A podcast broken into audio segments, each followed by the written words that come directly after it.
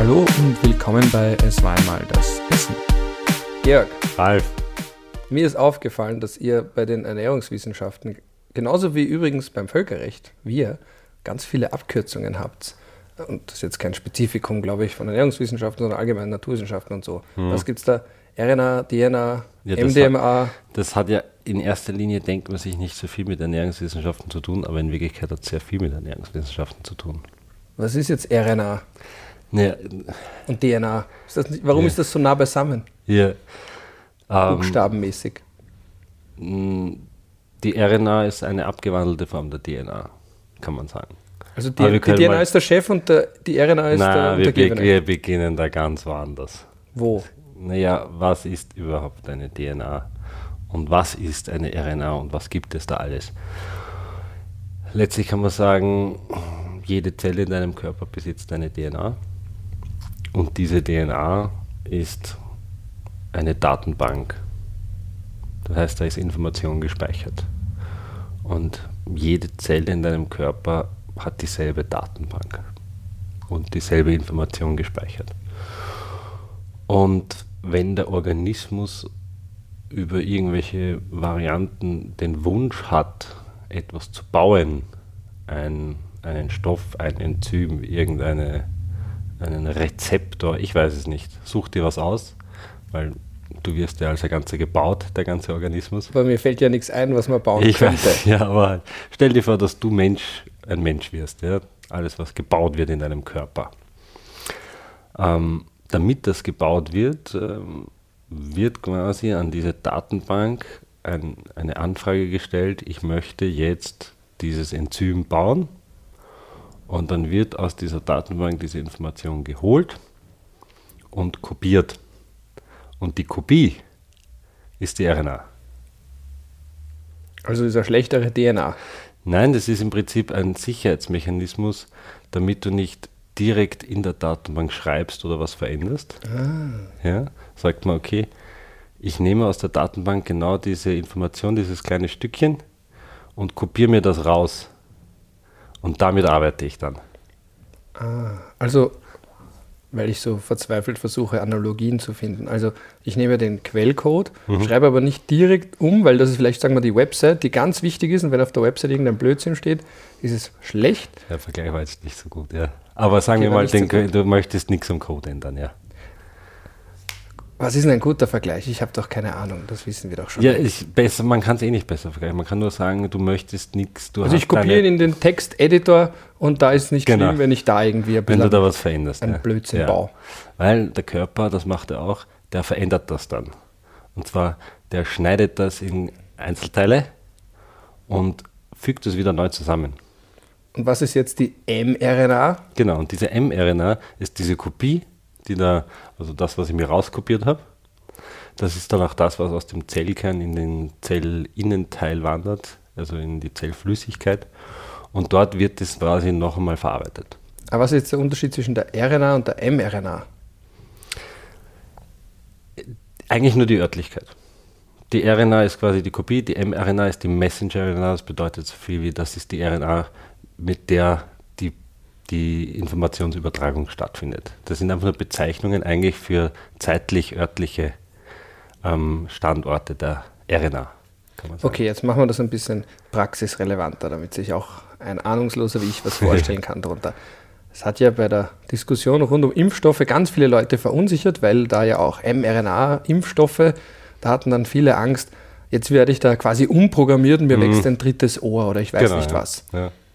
Hat diese Angst zumindest irgendwo einen Kern oder einen Ursprung, weil der darüber hinausgeht, dass das mRNA ist. Wo, wo- woher kommt diese Das- Angst bis hin zu äh, These, dass da irgendwie, ich weiß nicht, wir eben ein, uns impfen lassen und dann Ja. haben wir zwei Nasen und vier Ja. Ohren und schauen aus wie der, wie heißt der bei der ERV? Der, Der Charlie, na der Burli. der Burli, Burli, Burli, Burli. Genau, Und wir links und alle rechts Burlis drei. Urli. Genau, Und ein kleines Schwammerl mitten am Hirn. eben. Und die Leute hatten ja die Angst, wenn Impfung, dann haben wir lauter Burlis. Ja, diese Angst ist absolut unbegründet. Es ist so, dass irgendwie kommt mir so vor, wir haben eh schon mal in irgendeinem anderen Podcast-Teil davon gesprochen, dass das alles so negativ konnotiert ist und dann geht es irgendwie um DNA und RNA ist irgendwie dasselbe, weil keiner kennt sich so richtig aus. Und alles, was so Eingriff DNA ist, bedeutet immer sofort schlimm, ne? Veränderung auf tiefster Ebene und da ändere ich was in meinem Körper. Aber rein äh, technisch betrachtet ist das gar nicht möglich. Also die Kopie der DNA, also diese mRNA oder die RNA und infolgedessen die Messenger-RNA, ist quasi absichtlich so geregelt, dass es nicht zurückgeht. Ich kann nicht mit der Messenger-RNA zurück hineinschreiben in die DNA. Also es gibt einzelne Möglichkeiten, dazu brauche ich aber wieder gewisse Mechanismen und Stoffe, die das machen. Das nennt man Reverse-Transkriptasen zum Beispiel. Da gibt es dann, äh, es gibt zum Beispiel bekannte Krankheiten wie AIDS, und das ist ja so problematisch an, an HIV-Virus. Aber jetzt äh, wieder weg von dem. Im Endeffekt ist es grundsätzlich nicht möglich, dass die Messenger-RNA zurückschreibt in die Datenbank. Deswegen ist da keine Veränderung zu Das ist eine Einbahn. Eine Einbahn, genau. Und gegen die Einbahn kann man auch nicht fahren. Ja, weißt du, es gibt Ausnahmen. Ja. Es gibt Situationen oder Möglichkeiten, da braucht man andere Stoffe dazu, andere Bedingungen dazu, dass das möglich ist. Aber diese Bedingungen sind nicht gegeben bei der Messenger-RNA-Impfung. Also es ist so eine Einbahn, wo dann auch so Zacken sind in die eine Richtung. Also wenn man da über diese Zacken fährt, sind die Reifen alle hinig und man kommt dann nicht weiter. Man ist einfach zu, besser gesagt. Okay. Da ist einfach ein, ein Schranken. Ja? Aber nicht so ein Schranken wie in Hollywood-Filmen, wo man da durchfährt und dann Nein, wir, wird alles gebrochen. undurchdringbarer Schranken. Aber es gibt einzelne. Also statisch, wenn, der ist urweit im Boden drin. Wenn du verschiedene Schlüssel hast, diesen Schranken zu öffnen, die musst du gleichzeitig drehen, dann geht der Schranken auf. Aber das, da brauchst du viel dazu. Drei Hände zum Beispiel. Drei Hände zum Beispiel. Ja, und deswegen. Aber mit mRNA kriegst du vielleicht drei Hände. Nein, weil wie gesagt, du kannst substanziell nicht, äh, nichts ändern an der DNA. Was die mRNA tut dann, ist quasi, sie ist die Blaupause für etwas, was produziert wird im Körper. Wie ich gerade vorhin gesagt habe, es wird dann irgendein Enzym produziert. Ähm, das war auch der Grund, warum die mRNA-Impf oder der mRNA-Impfstoff so interessant war, wenn man gesagt hat, ich, ich spritze nicht quasi das Antigen oder ein, ein, Merkmal, auf das der Körper sich dann einstellen kann, sondern ich spritze quasi den, die Information, dass der Körper es sofort herstellen kann. Kann man das, verstehst du das irgendwie? Dass der Körper Halb. sofort Antikörper bilden kann gegen ein, besti ein bestimmtes Merkmal. Also ich gebe ihm schon das Rezept mit, sozusagen. Genau, also. Weil bei der normalen Impfung ist es so ein, so, koch mir jetzt das und das. Hm. Und da ist es vielleicht ein, da hast du schon das Rezept.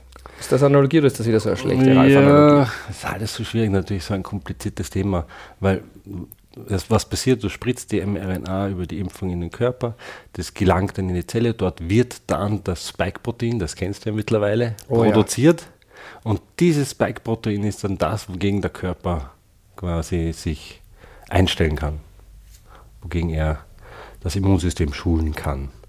Und dieser neue Weg oder Variante ermöglicht es auch in Zukunft wahrscheinlich ein viel breiteres Feld an Impfungen, weil es immer viel schwieriger war, von einem Virus die passenden Merkmale zu finden und dann ihn so zu präparieren, quasi, dass ich das dem Körper präsentieren kann, dass er sein Immunsystem drauf schult. So spritze ich quasi diesen Code, diese Information und der Körper kann dann das Merkmal produzieren. Und dieser Schritt ja, der Produktion eigentlich dieses Merkmals, das ist so bahnbrechend, weil die Produktion für uns extrem schwierig war, für uns Menschen im Labor. Aber für den Körper ist es nicht so schwierig. Verstehst du es dann auch, wenn Menschen panisch werden, wenn sie RNA, DNA und so weiter dann hören und irgendwie das Gefühl haben, mir wird da jetzt was reingespritzt und mein Körper wird komplett umprogrammiert? Emotional? Natürlich, natürlich verstehe ich das. Absolut. Deswegen war es auch so extrem wichtig und oder es ist eigentlich nicht so gut passiert, dass da die Wissenschaftskommunikation stattfindet, dass da Menschen sind, die das erklären. Aber da geht es halt dann schon um eine Thematik, wo man so viel Grundwissen benötigt von gewissen, von der Thematik an sich, dass es natürlich immer schwieriger wird, das zu erklären. Und da verstehe ich auch, dass das dann in der Kommunikation nach außen extrem anstrengend und schwierig ist. Ne? Weil die Ängste sind da und das ist klar. Ähm, und wie soll man sagen, das ist ja auch ein Vorgang, der nicht leicht ist. Da können ja Dinge schiefgehen. Da wird ja schon seit sehr, sehr vielen Jahren, seit 30 Jahren daran geforscht. Da gab es viele, viele Zwischenstufen. Hat man lange Zeit geglaubt, das funktioniert gar nicht. Man schafft es nicht, dass man das äh, so zusammenbringt, weil da sehr viele, sehr viel Forschung und auch Nobelpreise dazwischen waren, um so weit zu kommen, diesen, diesen Impfstoff so hinzubekommen. Ne? Aber wir sind jetzt beim Impfstoff, warum auch immer, wir wollten da ich gar nicht. Ich will hin. hier eine andere Frage stellen, die aber auch blöd ist, aber das weißt du, dass meine Fragen nicht immer von hochgeistigen Kapazitäten zeugen. Okay, wir reden da jetzt eben über Spritzen und etwas, was in den mhm. Körper hineinkommt, mhm. was da richtig eingeflößt wird, ja, also subkutan unter die Haut geht, im wahrsten ja, Sinne des Wortes. Was ist jetzt der qualitative Unterschied, so wenn ich irgendwas esse? Also oder anders gefragt, warum kann ich einen Impfstoff nicht einfach essen? Ja, weil da es gibt gewisse Barrieren, da gibt es die Magensäure, da gibt es im Darm eine Barriere, eine physische Barriere. Und das muss ja irgendwie reinkommen in den Körper. Und das ist fast nicht möglich über das Essen. Es gibt sicherlich auch da Forschung und Ideen, das zu machen. Aber natürlich direkt das dann, diese Barrieren zu überwinden und in den Körper zu bringen, ist dann natürlich einfacher. Aber wenn ich jetzt zum Beispiel ein Tier esse oder ein Gemüse oder ein Obst, nehme ich dann die RNA von dem auch irgendwie zu mir? Oder die DNA oder was auch immer? Genau. Nehme ich da irgendwas jetzt, von dem zu jetzt mir? Jetzt sind wir beim spannenden ernährungswissenschaftlichen Thema. Ähm, um da jetzt quasi das zu erklären, möchte ich kurz nochmal das Thema RNA-DNA abschließen. Das heißt, wir haben die DNA, die Datenbank, wir haben die RNA, die Kopie, mit der was gemacht wird. Und anhand dieser Kopie wird dann etwas produziert. Jetzt ist es Im so, Körper, im von Körper. den Zellen. Genau. Jetzt ist es aber so, dass man weiß, drei bis vier Prozent der DNA sind Informationsbausteine, aus denen etwas produziert wird.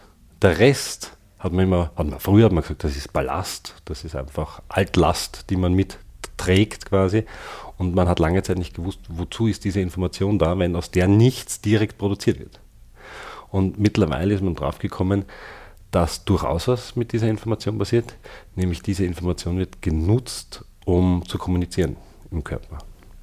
Das heißt einerseits Kommunikation im Körper, ich werde noch gleich darauf eingehen, und andererseits auch noch einmal eine Art der Regelung der Produktion. Das heißt, du hast quasi das Hardcoding, du hast die Datenbank, du hast, das ist fix, diese Information. Anhand dessen wird eine Kopie erstellt, die RNA, anhand dessen wird was produziert und dann gibt es nochmal eine, Regelung, eine Regelungsebene, wo in diesem Schritt der Produktion Einfluss genommen wird.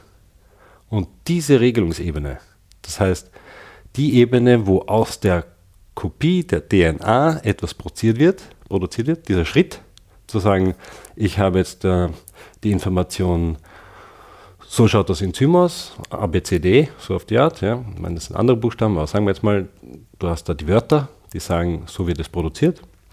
Und in dem Schritt, wo das produziert wird, gibt es noch eine Regelungsebene, wo wiederum eine andere RNA hineinkommt und das stört, die Produktion stört zum Beispiel. Oder sagt, na, wir produzieren es doch nicht. Oder sagt, wir produzieren mehr davon. Das heißt, hier kommt eine zusätzliche Regelung hinein. Das ist leider nicht leichter zu erklären. es ist aber wichtig, um zu verstehen, was das mit der Ernährung zu tun hat. Das heißt, im Endeffekt ist es so, heutzutage weiß man, diese so Kleinststückchen der DNA sagen wir jetzt ganz einfach gesagt DNA, damit man es leichter versteht, egal ob es jetzt RNA, mRNA, was weiß ich, da gibt es noch 100.000 andere, nennen wir es einfach DNA. Kleine Stückchen dieser DNA werden genutzt, um einerseits die Produktion zu verschnellern, die Produktion einzuschränken, die Produktion abzubrechen oder jemand anderen Informationen zu geben, Bescheid zu sagen, zu kommunizieren. Verstehst du, was ich meine? Wer ist jemand anderer? Also jemand anderer meine ich damit andere Zellen, andere Bakterien, andere Stoffe. Halt. Heißt das jetzt zum Beispiel, wenn jemand untersucht wird, kann ich feststellen, was der ist, anhand dessen, was für Spuren von DNA ich finde? Nein, also auch, aber somit, also das, was derzeit passiert ist, man kommt immer mehr drauf, dass man sogenannte MikroRNAs, das sind diese kleinen DNA-Stückchen, ja, von ganz vielen verschiedenen Zuständen, von Krebsarten zum Beispiel. Wenn du äh, Verdacht auf Arteriosklerose hast oder, oder Arterienverkalkung oder sowas, dann findet man im Körper diese Informationen. Die schwirren herum. Das heißt, stell dir vor, du hast einen Tumor und der Tumor. Ein Tumor. Ein Tumor. Der sendet Informationen hinaus. Diese kleinen DNA-Stückchen und sagt zum Beispiel, produziere weniger von dem, weil das ist nicht gut für mich, für mich als Tumor. Das heißt, er beeinflusst deinen Körper, etwas zu tun, das ihm zugutekommt. Das ist ja auch der Grund, warum das Krebs und, und Tumortherapie so schwierig ist, ne? weil die ja auch das Milieu ändern, in dem sie sich befinden und auch etwas in deinem Körper ändern. Und das machen sie über diese Informationen zum Teil, ja, die sie da ausschicken. Die sagen dann, hey, Gustav 1 und Gustav 2 produziert weniger von dem Cortison, weil das nicht gut für mich. Ja? Und in Wirklichkeit ist das aber, du kannst es vorstellen, weil du bist ja Völkerrechtler, wie so ein Geheimdienst. Ne? Der, der tut so infiltrieren, der tut Informationen tauschen, macht Fake News, macht irgendwelche Änderungen. Das ist quasi die Beeinflussung der Öffentlichkeit über die, die Medien, indem ich Informationen manipuliere oder falsche Informationen aussende. Ja? So regelt er das für sich. Und diese Kommunikation über diese kleinen äh, DNA-Stückchen, die findet auf ganz vielen Ebenen und in ganz vielen Organismen statt. Also auch Bakterien zum Beispiel kommunizieren so miteinander, weiß man heutzutage. Was hat das jetzt mit der Ernährung zu tun? Lange Zeit hat man sich gedacht, gut, jede Zelle hat eine DNA und wenn ich jetzt Fleisch esse oder eine Pflanze esse oder sonstiges, dann wird die zerstört durch meine Magensäure. Also im Prinzip hat das für mich keinen Wert, diese DNA, die ich aufnehme von einem anderen Organismus. Ballast. Genau. Na, nicht mal Ballast, sondern einfach wird zerstört, ausgeschieden. Ja? Und dann ist man draufgekommen, ah, es gibt Anzeichen dafür, dass diese kleinst DNA-Stückchen, die auch diese Organismen zur Kommunikation nutzen, in den Körper gelangen. Da werden sie dann verpackt in kleine Transportschiffchen, so Vesikel wie beim HDL, LDL. In so kleine Vesikel werden die verpackt, Exosomen werden die genannt. Und mit diesen Vesikeln schwirren die dann im Körper herum, mit diesen Schiffen, und gelangen an Orte, wo sie etwas beeinflussen. Und da ist mal drauf gekommen, ähm, dass diese kleinsten DNA-Stückchen im Körper gefunden werden, hat es auch nachverfolgt und ist auch drauf gekommen, dass es bei bestimmten, also das ist einfach noch jüngste Forschung, aber bei bestimmten MikroRNAs, so werden die genannt, kleinsten DNA-Stückchen, hat man auch schon den Bestimmungsort gefunden und hat auch schon gesehen, was sie ändern im Körper. Und dieser Weg quasi der Nahrungsaufnahme, das kleine DNA-Stückchen, da passiert etwas, das gelangt, überlebt die Magensäure, gelangt in den Körper, wird verpackt, wird in einen Transporter gepackt, wird im Körper herumgeschickt, kommt zu irgendeinem Zielort und ändert etwas an deiner Physiologie auf sehr tiefgehender Ebene. Weil es ja auf einer Ebene ist der DNA-RNA, wo du was produzierst. So das klingt jetzt aber alles nicht leiwand.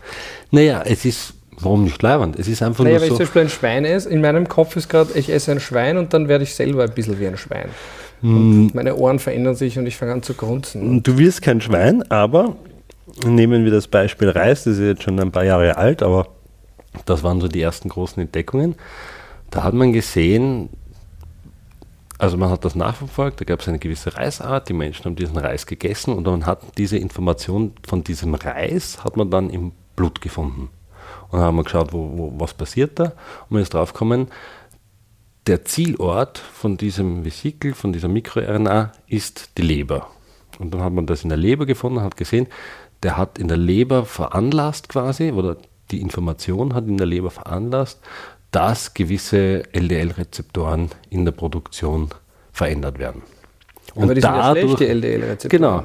Jetzt ist aber so, wenn, Lass du, dich leiden, wenn du mehr von den Rezeptoren bildest, sinkt dadurch der LDL-Cholesterinspiegel. Das heißt, wie soll man sagen, für mich war das Bahnbrechende in dieser Information, dass es beim Essen nicht mehr nur darum geht, was für Kohlen, wie viel Kohlenhydrate, Eiweiß, Fett ist drinnen, welche Vitamine sind drinnen und der Körper verarbeitet das, sondern auch welche Information bekomme ich mit aus dem Essen und was ändert die Information, die ich da esse. Also Reis ist gesund. Reis ist gesund, gesund haben wir eh schon gesagt, kann man immer schwer sagen, aber man hat bei diesem Reis gesehen, da passiert was im Körper auf sehr tiefgehender, regulativer Ebene, was nichts mit klassischen Makronährstoffen und Mikronährstoffen zu tun hat. Und das ist natürlich gedanklich ganz anders dann zu betrachten, wenn man sagt, kann ich mich von Pulver ernähren? Hast du auch schon mal gefragt, ne? Kann ich mich jetzt rein von Vitaminpulver und Eiweißpulver ernähren? Da ist jetzt die Frage, inwieweit wichtig ist es auch die Information zu bekommen von meiner Nahrung? Und auch wiederum, was bedeutet das für die Nahrungsmittelproduktion? Was bedeutet das, wie das gezüchtet worden ist oder, oder erzeugt worden ist, das Nahrungsmittel, was ich zu mir nehme?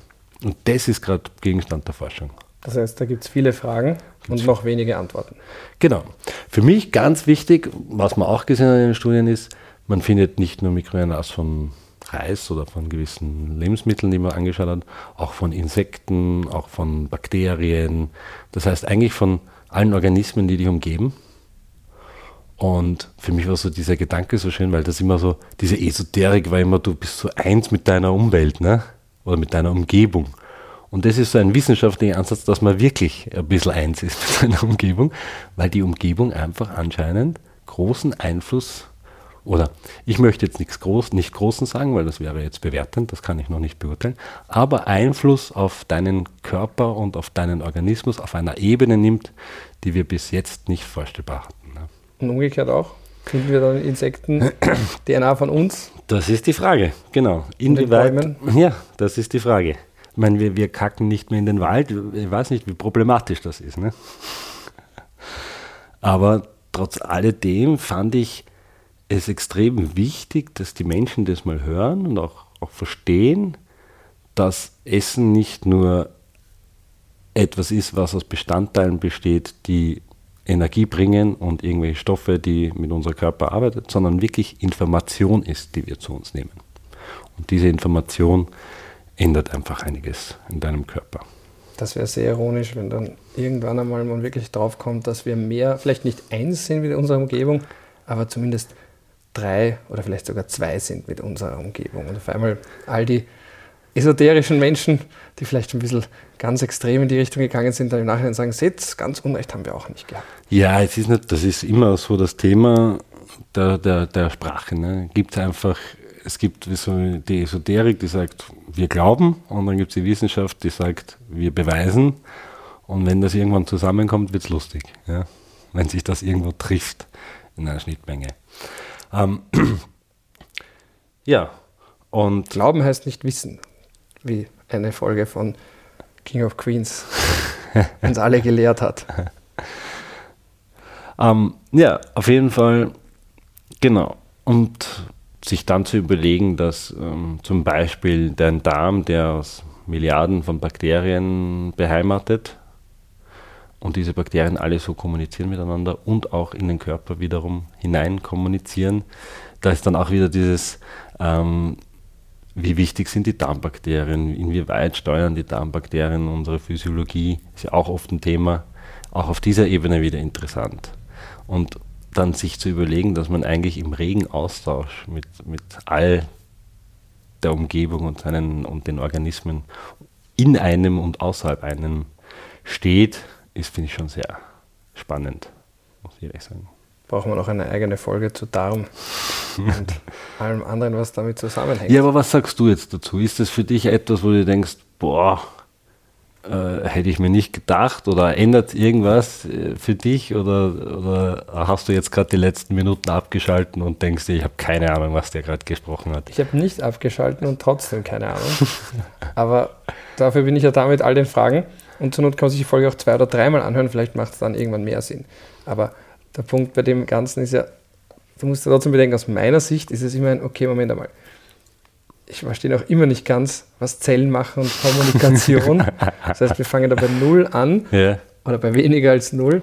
Aber allein der Gedanke zu wissen, okay, es ist nicht nur, ich nehme was zu mir und dann ist es wieder draußen. Mhm. Und ich bin dann stark geworden, wenn es, weiß nicht, proteinhaltiges Fleisch oder was weiß ich, Seitan ist. Stell dir vor, du bist ein Baumeister und dann gehst du zum Headquarter und sagst, ich würde jetzt gerne eine Tür bauen, ähm, ich brauche einen Plan und dann kriegst du einen Zettel, da ist der Plan von der Tür und dann baust du diese Tür, so wie es auf dem Plan steht. Ja? Und jetzt stell dir vor, du hast diesen Plan und dann kommt irgendwann einer mit einem kleinen Spickzettel und sagt, na, da müssen wir eine Kleinigkeit ändern an der Tür. Und dann kommt der nächste mit einem Spickzettel und sagt, ah, wir brauchen mehr Türen, nicht weniger. Und dann kommt der nächste mit einem Spickzettel und sagt, ah, die Tür soll doch rot sein und nicht grün. Und das ist genau das, was passiert. Du holst dir zwar den Plan vom Headquarter, den Grundplan, aber es kommen immer wieder Spickzettel von irgendwelchen anderen Teilhabenden, die da was ändern an, dem, an der Tür, wie du sie baust. Und je nachdem, was ich esse, sind das gute Änderungen oder schlechte genau, Änderungen? Genau, Essen ist zum Beispiel ein Punkt davon. Wenn du was isst, kann es sein, dass, nehmen wir wieder das Beispiel, du baust gerade eine Tür, dann wird was gegessen und dann kommt einer und sagt, na, die Tür soll doch grün sein. Du fragst aber nicht nach, warum, sondern du denkst dir, wer, wer Zeit schafft an, ne? ich baue das halt dann grün, wenn das Ding ist. Oder es kommt einer und sagt, na, wir brauchen doch keine Tür. Baue sie nicht. Dann hörst du einfach auf damit. Und diese Einflussnahme passiert äh, aus vielen verschiedenen Richtungen. Einerseits durch die Ernährung, die du hast, andererseits durch andere Organismen, andererseits durch innerhalb des Körpers auch, durch andere Zellen, durch andere äh, Geschehnisse wie Krebs oder sonstiges. Ich habe das Gefühl, dass wir durch solche Erkenntnisse wieder ein bisschen einen Kreis machen, zurück zu dem stärker naturkonzentrierten Ansatz, den wir irgendwann, ich glaube, im 17. Jahrhundert begonnen haben zu verlassen. Äh, damals so mit dem, wir werden technisch und wir unterwerfen uns die Welt, so Francis Bacon, wissenschaftliche Methode. Und dann ist man, glaube ich, ganz weit gelaufen und gesagt, so, wir schaffen uns die Umwelt selbst mhm. und wir dominieren über die Umwelt. Mhm. Und jetzt so habe ich das Gefühl, so seit den 60er Jahren circa merken wir immer mehr, wir sind halt doch davon abhängig und wir hängen doch stärker mit ihr zusammen, als wir es wahrhaben wollen. Und je mehr Erkenntnisse dieser Art es gibt, desto mehr gehen wir jetzt wieder zurück zu diesem Vor- weil Wissenschaft und, und Technik, das ist, irgendwie, das ist mein Gefühl, da haben wir gehypt und mhm. gesagt, wir können das alles verändern, wir können die Umwelt uns komplett unterwerfen, wir sind die Herren dieser Erde. Mhm. Und jetzt kommt immer mehr auch mit Klimawandel und allem, was zusammenhängt, dieses, ja, oder wir sind doch nicht so die Chefs und wir hängen doch viel mehr ab von dem, was uns umgibt und was wir zu uns nehmen und was wir einatmen und was auch immer, als wir es lange wahrhaben wollten oder uns überhaupt gedacht haben. Also mhm. diese künstliche Trennung Körper und Umwelt, die es vielleicht in der Wahrnehmung bei vielen noch immer gibt, auch bei mir irgendwo mhm. gibt, dieses, das kommt man nicht in den Körper ein, wenn ich es nicht esse oder reinspritze, aber mhm. irgendwie kommen die Dinge doch in meinen Körper auf die eine oder andere Art. Und das finde ich von Gedanken her sehr spannend. Ich mag und das immer, wenn man irgendwie ganz lange an eins glaubt und dann merkt, da kann sowas auch nicht, jetzt müssen wir wieder ein bisschen in die andere Richtung und man wackelt da so ein bisschen auf diesem Pfad der Wissenschaftlichkeit. Das finde ich halt sehr spannend. Ja, aber leider Gottes, oder leider Gottes, es ist natürlich schon so, dass die Wissenschaft dem Herr werden will. Man möchte natürlich doch wieder über der Natur stehen. Das heißt, man überlegt sich Medikamente, Therapien, neue Analysemethoden zu nutzen, also diese Informationen dann zu nutzen oder veränderbar zu machen. Also es ist dann doch wieder nicht back to nature, wo man sagt, äh, wir müssen uns die Umwelt gut bauen, damit wir wieder gesund sind, sondern es ist dann schon eher ein weiter technisches, was können wir wieder erfinden um das wieder zu beeinflussen und zu ändern. Das ist doch ein gutes Schlusswort. Ja. Gut, dann danke. Ich danke.